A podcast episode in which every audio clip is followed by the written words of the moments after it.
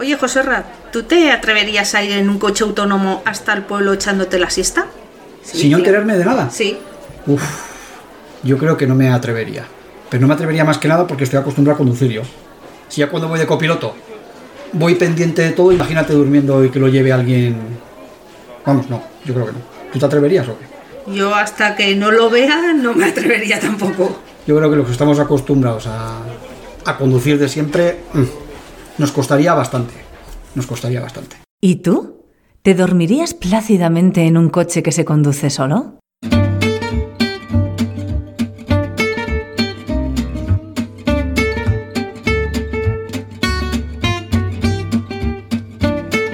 Ciencia al Punto, el podcast de divulgación científica de la Universidad Pública de Navarra. Disfruta de la ciencia. Vehículos que se manejan solos, sin nadie al volante. De hecho, muchos de ellos sin volante. Son los vehículos autónomos. El futuro o el presente.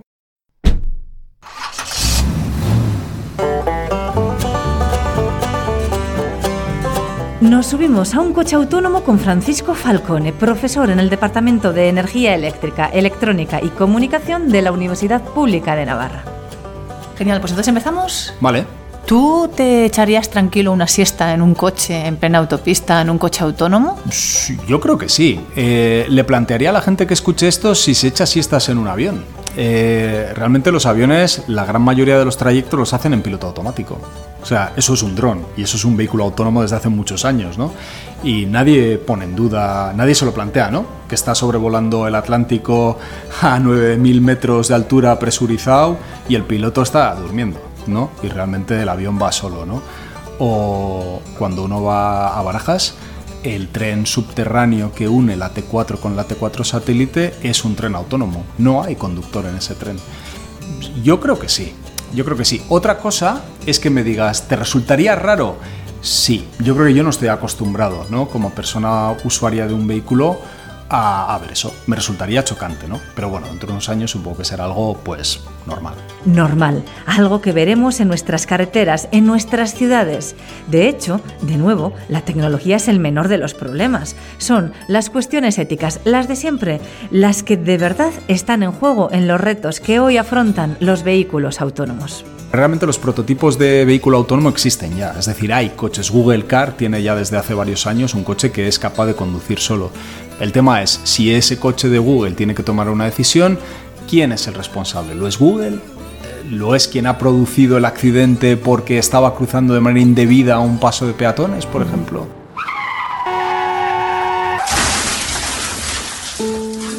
Papá, ¿pero qué ha pasado? Que nos hemos chocado, que nos hemos empotado contra una tienda. ¿Estás bien? Sí, pero ¿el coche no iba en automático? Ahí es la que se ha liado. El escaparate está destrozado. Qué susto, madre mía, qué susto, con lo tranquilos que íbamos. Ya sabía yo que un día de estos, con estos coches automáticos nuevos... A día de hoy, si tú tienes un accidente en tu coche, pues está claro que tú puedes ser el responsable dado que tú conduces el coche. Pero si tú estás montado en un coche que no tiene pedales, no tiene volante y te está llevando y tiene un accidente, ¿quién es el responsable? ¿Lo es el fabricante del vehículo? ¿Lo es el gestor de la infraestructura de comunicaciones? ¿Lo es quien ha integrado el razonador? Bueno, pues son temas que son candentes y que realmente no tienen una respuesta muy, muy sencilla. ¿Quién es el responsable? La ley, no sin dificultades, trata de seguirle el ritmo a la tecnología, que avanza a gran velocidad. En Europa trabajan para que la legislación de los vehículos totalmente autónomos esté lista para el año 2030 y en breve dispondremos de la normativa para los vehículos autónomos de categoría 4, es decir, aquellos que pueden conducirse solos, pero en los que el ocupante siempre puede tomar las riendas si lo desea. En China y en Estados Unidos nos llevan la delantera y esta legislación, la de los vehículos tipo 4, ya está operativa desde finales del 2020. O sea, en Estados Unidos, de hecho, digamos que lo tienen bastante claro, ¿no? Que tienen que ir hacia un mundo en el cual tú tengas, eh, digamos, eh, coches con esa capacidad de conducción, al menos vamos a denominarlo cuasi autónomo, ¿no? es decir, eh, entendido como un coche normal, con su volante, con todo, pero que en un momento dado tú dices, mira, voy a echar una siesta en la autopista y el coche ya conduce por mí. Ciertos modelos de Tesla ya hacen esto. Van más adelantados que nosotros porque ya su propia realidad comercial es diferente en ese sentido también. ¿no? Mm. ¿Y qué problemas legales plantea el hecho de que puedas contar con un coche autónomo? Al final el vehículo autónomo para poder trabajar, digamos que tiene múltiples sistemas que le están ayudando en esa labor de conducción. ¿no? Está claro que tiene una serie de sensores de diferente tipo, eh, captura información del exterior para poder establecer rutas y al final tiene que tener un elemento decisor que le ayuda, por ejemplo, a decir, pues voy a reducir la velocidad, la voy a incrementar, giro a la derecha, giro a la izquierda, ¿no? Bien, tiene, digamos, eh, su propio razonador o, bueno, ahora que está tan de moda, pues su propia inteligencia artificial para poder llevar a cabo todas estas operaciones, ¿no? La duda se plantea si en un momento dado el razonador del vehículo tiene que tomar una decisión eh, que puede poner en peligro a los pasajeros del vehículo o puede poner en peligro a usuarios que se encuentran fuera del vehículo, cómo toma esa decisión y en caso de que haya un accidente, quién es el responsable subsidiario de ese accidente. ¿no? Esa es un poco, digamos, la gran cuestión ¿no? a nivel legal que, ocurre o que, o que, de alguna forma se plantea ¿no? con la utilización del vehículo autónomo como tal. Edone, ¿tú quién crees que conduciría mejor? Yo creo que un ser humano. Si fueses un coche, ¿tú te fieras más en un ser humano que en una máquina? Sí, le tendría más confianza a un ser humano que a una máquina, por si falla. Ya, pero es que la máquina está programada para eso, ¿eh? No se cansa, eh, no se duerme. Ya, pero igualmente puede fallar. Por eso confío más en una persona. Los dos tienen su riesgo. Sí. ¿Y una máquina tiene mayor poder para ocasionar un menor daño que una persona? Bueno, estoy seguro que alguien criticará lo que va a comentar ahora, ¿no? Eh, yo creo que sí. O sea, en promedio es muy probable que así sea, no tanto por el hecho de que sea la máquina la que tome la decisión, sino porque la agilidad que tiene la máquina en tomar la decisión y la capacidad de cálculo que tiene para ponderar variables, pues es más rápida que cualquier ser humano, ¿no?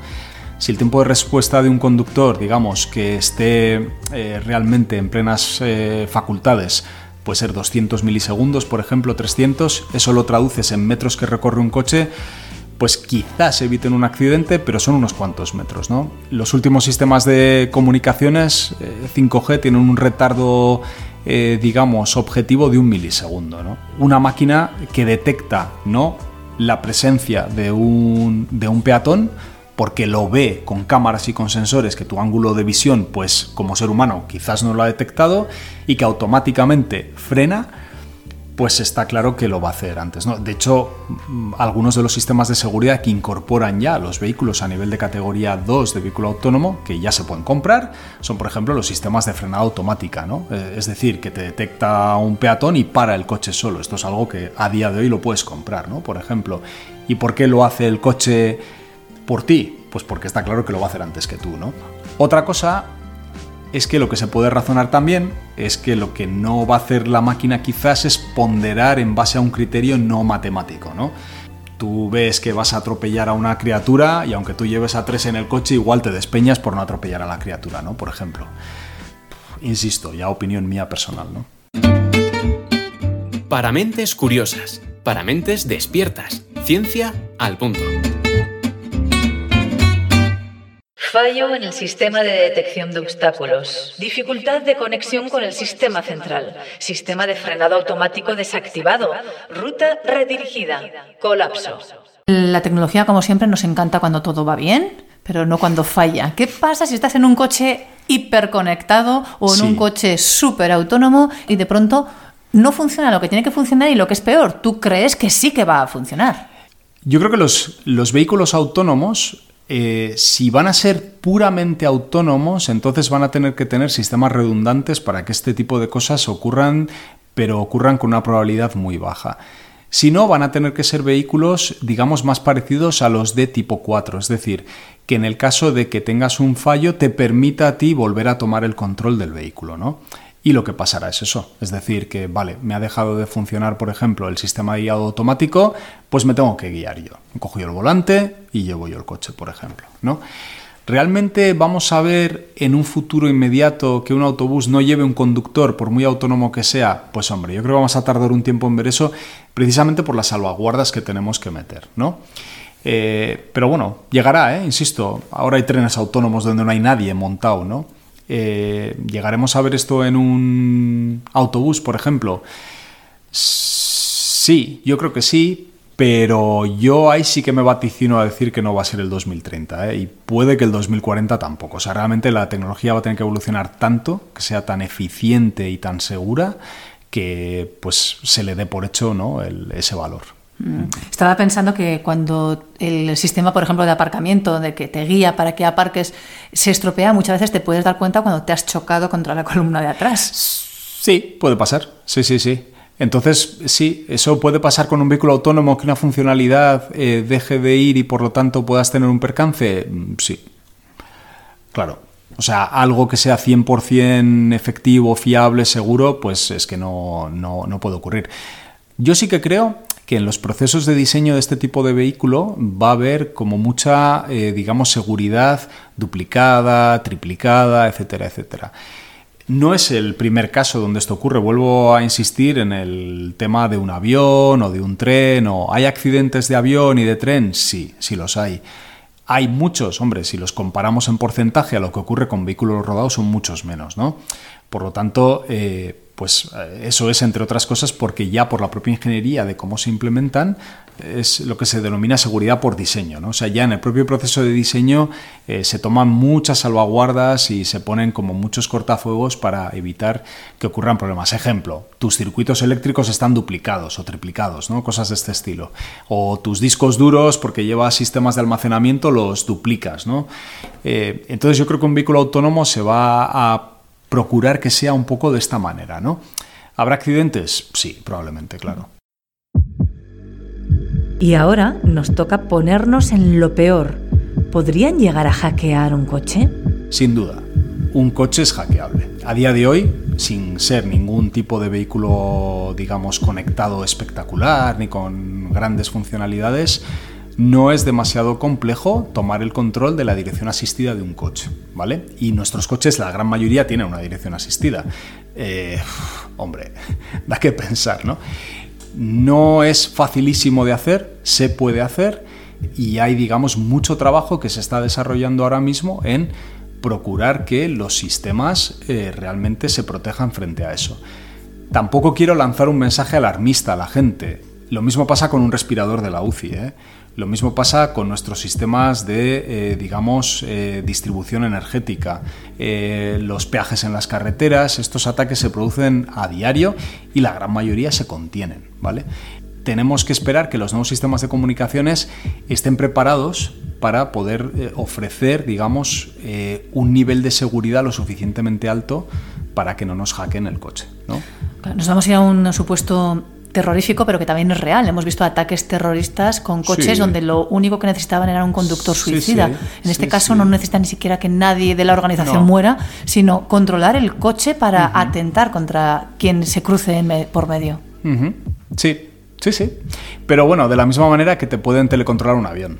O sea, esto es algo que es complejo de hacer, no es fácil, pero bueno, el atentado de 11S se podía haber hecho telecontrolando un avión, ¿no? ¿Se puede telecontrolar un coche? Se podría. ¿Es fácil? No, no es fácil de hacer. Entonces, lo que yo le trasladaría a la gente es que cada vez eh, se está invirtiendo más en securizar eh, todo, incluidos los vehículos, ¿no? De tal manera que para cuando llegue el vehículo autónomo como tal, los sistemas de seguridad, pues yo entiendo que van a ser sistemas de seguridad pues con niveles de encriptación muy altos y que por lo tanto pues realmente será muy complejo de que eso ocurra. ¿Será imposible? Bueno, eh, va a ser tan imposible como que a día de hoy te puedan hackear con un sistema de alta encriptación eh, pues información sensible, ¿no? Va a ser tan imposible como que a día de hoy puedan hackear con un sistema de encriptación son muchos los retos que afrontan los vehículos autónomos, pero también muchas las mentes que trabajan en la meta de diseñar una fórmula de transporte autónomo que, sin duda, nos traerá enormes beneficios. Nuestros ojos verán los resultados. Dicho todo esto, ¿tú te echarías tranquilo una siesta en un coche en plena autopista, en un coche autónomo? Ahí queda la pregunta. Ciencia al punto el podcast de divulgación científica de la Universidad Pública de Navarra. Directo a tu mente.